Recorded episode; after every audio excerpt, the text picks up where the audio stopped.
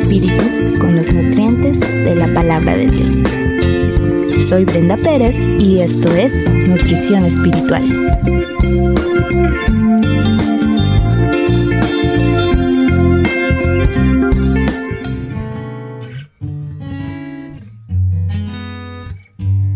La Feria de las Vanidades.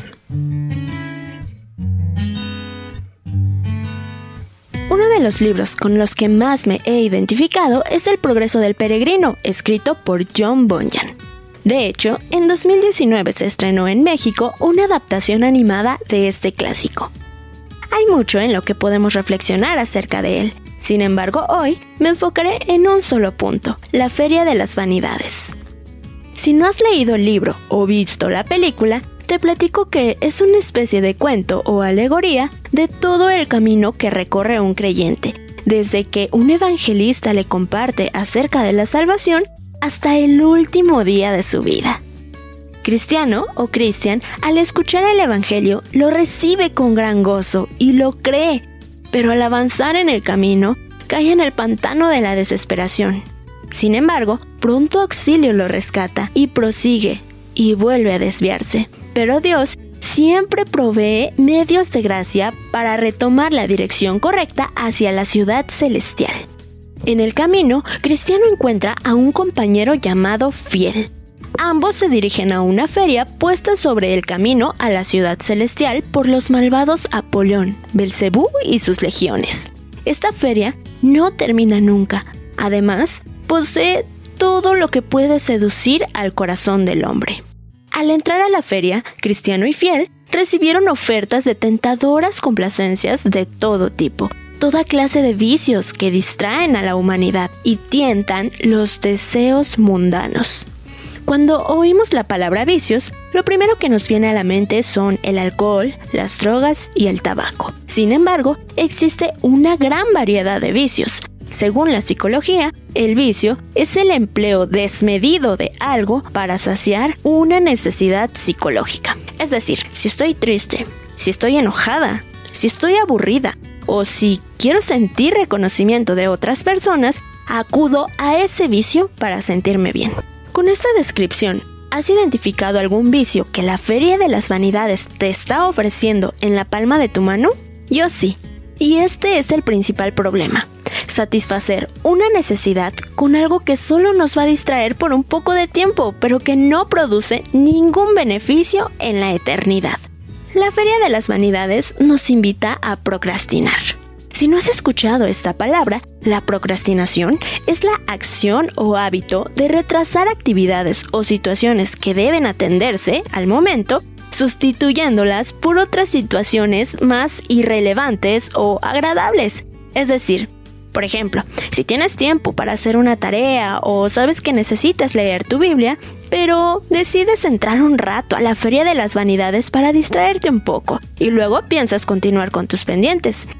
Sin embargo, en esa feria son tan astutos que no querrán que te salgas. Continuarás jugando, viendo videos, viendo historias o bajándole a la pantalla hasta que te hayas cansado lo suficiente y digas, ay bueno, mañana hago lo que tenía pendiente. Y así se te van los días. Por eso, la Feria de las Vanidades es tan peligrosa. Quiero leerte un poco de lo que el libro dice acerca de ella. Por esta feria era menester que los peregrinos pasasen, y efectivamente así lo hicieron. Pero apenas se apercibieron de ello, toda la gente y la población misma se conmovió y hubo un gran alboroto por su causa. Voy a contar las razones de esto. 1. Siendo el vestido de los peregrinos muy diferente del de los que comerciaban en aquella feria, la gente no se cansaba de mirarlos. Unos decían que eran tontos, otros que estaban locos, otros que eran extranjeros. 2. Si muchos se maravillaban de sus vestidos, no menos se asombraban de su hablar porque eran pocos los que podían entenderlo. Naturalmente, hablaban el idioma de Canaán, y la gente de la feria hablaba el de este mundo. Así que, de un lado a otro de la feria, parecían bárbaros los unos a los otros. 3. Pero lo que más asombró a los traficantes era que estos peregrinos hacían muy poco caso de sus mercancías, ni aún se tomaban siquiera la molestia de mirarlas. Y si se les llamaba a comprar, tapándose los ojos exclamaban, Aparta mis ojos para que no vean la vanidad. Y miraban hacia arriba, como dando a entender que sus dependencias estaban en el cielo. De este pequeño fragmento podemos aprender mucho. Todos los peregrinos vamos a pasar por esta feria porque aún estamos en este mundo, pero no somos de este mundo. Por eso a Cristiano y a su amigo los veían como extranjeros. Vestían diferente, hablaban diferente y desviaban su mirada de lo vano. En la historia original, ambos, por la gracia de Dios, apartan su mirada de lo vano pero, así como cayeron y se desviaron muchas veces del camino, pudo ocurrir esto en la feria de las vanidades porque cada uno es tentado cuando se siente seducido por su propio deseo carnal, como lo dice Santiago 1.14. Me pregunto, ¿qué hubiera pasado si Cristiano y su amigo fiel hubieran accedido a comprar productos de la feria de las vanidades y se hubieran enganchado con alguna distracción durante un largo tiempo? probablemente sería más difícil para ellos escapar y se hubieran desanimado. O tal vez hubieran pensado que Dios no los escucha, o se sentirían débiles espiritualmente cuando viniera la prueba. Esto es lo que ocurre cuando nos quedamos de vacaciones en la Feria de las Vanidades. Algunas cosas de ella son pecaminosas y otras no. Sin embargo, es muy engañosa, pues te puede orillar a pecar al buscar más desesperadamente aquello que nos ofrecen en la feria que al mismísimo Dios. Esto es idolatría. Aquí violamos el primer mandamiento de amar a Dios sobre todas las cosas. Si te identificas y sabes que hay algo que te está desviando del propósito de Dios, debes poner un alto, aún más si esto te está haciendo pecar. Pero gracias a Dios que Cristo vino a la tierra a rescatar y a perdonar a todo el que ha creído en su sacrificio en la cruz y en su resurrección. Porque debemos aceptar que muchas veces amamos más las cosas del mundo que al mismo Dios. Pero como lo cuenta esta historia, Así es la vida del creyente, llena de tropiezos, pero también llena de arrepentimiento y perdón, llena de gracia y misericordia, por eso necesitamos del Evangelio todos los días de nuestra vida. Gracias a Dios que Él está ahí, siempre presente por medio de su Espíritu Santo, quien nos guía a asistir cada vez menos a la Feria de las Vanidades. El libro de Filipenses nos dice en lo que verdaderamente vale la pena invertir nuestro tiempo y pensar. Filipenses 4:8. Por lo demás, hermanos, todo lo que es verdadero, todo lo honesto, todo lo justo, todo lo puro, todo lo amable, todo lo que es de buen nombre. Si hay virtud alguna, si algo digno de alabanza, en esto pensad. Ya no necesitamos vicios de ninguna clase para satisfacer alguna necesidad psicológica. Necesitamos de Jesús para satisfacer nuestra necesidad espiritual. Él no nos dará esa terrible sensación de malgastar el tiempo. Tener comunión con Él nos ayudará a tener frutos espirituales que necesitamos para el tiempo presente y el futuro. Tómame en las manos que hicieron los cielos. Hállame en la gracia que me redimió. De lodo me sacó, mis pasos afirmó, su nombre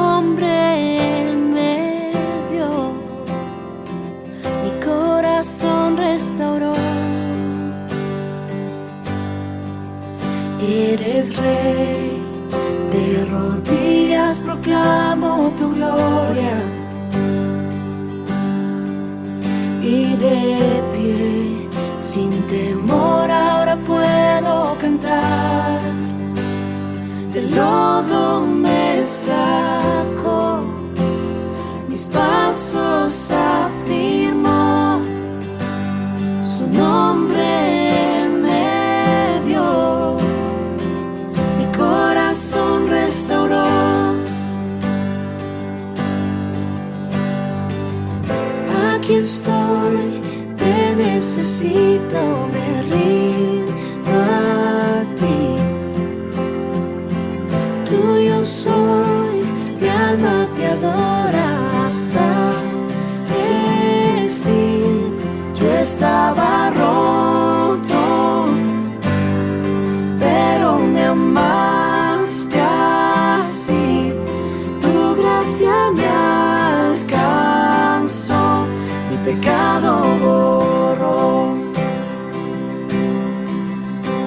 iglesia que derrotó para siempre la muerte.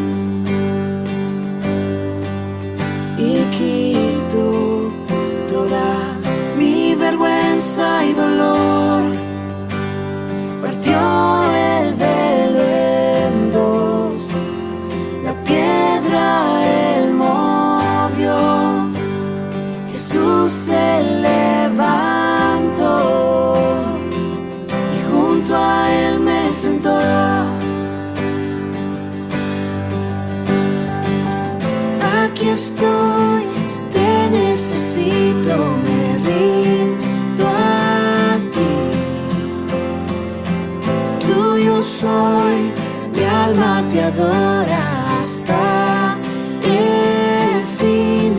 Yo estaba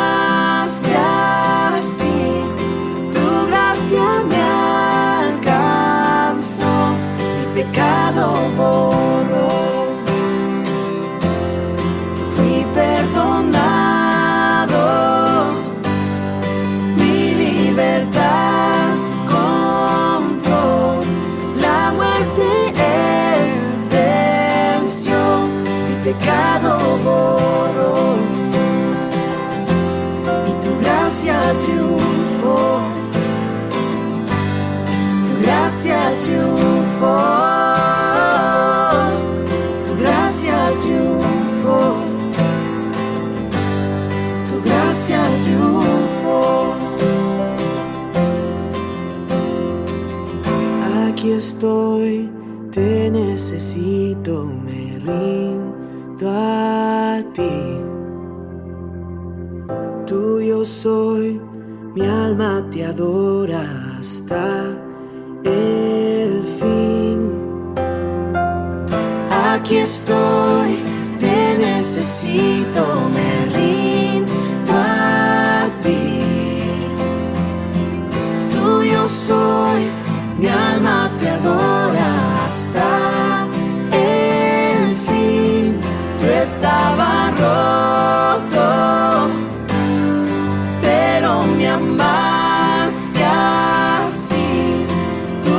怎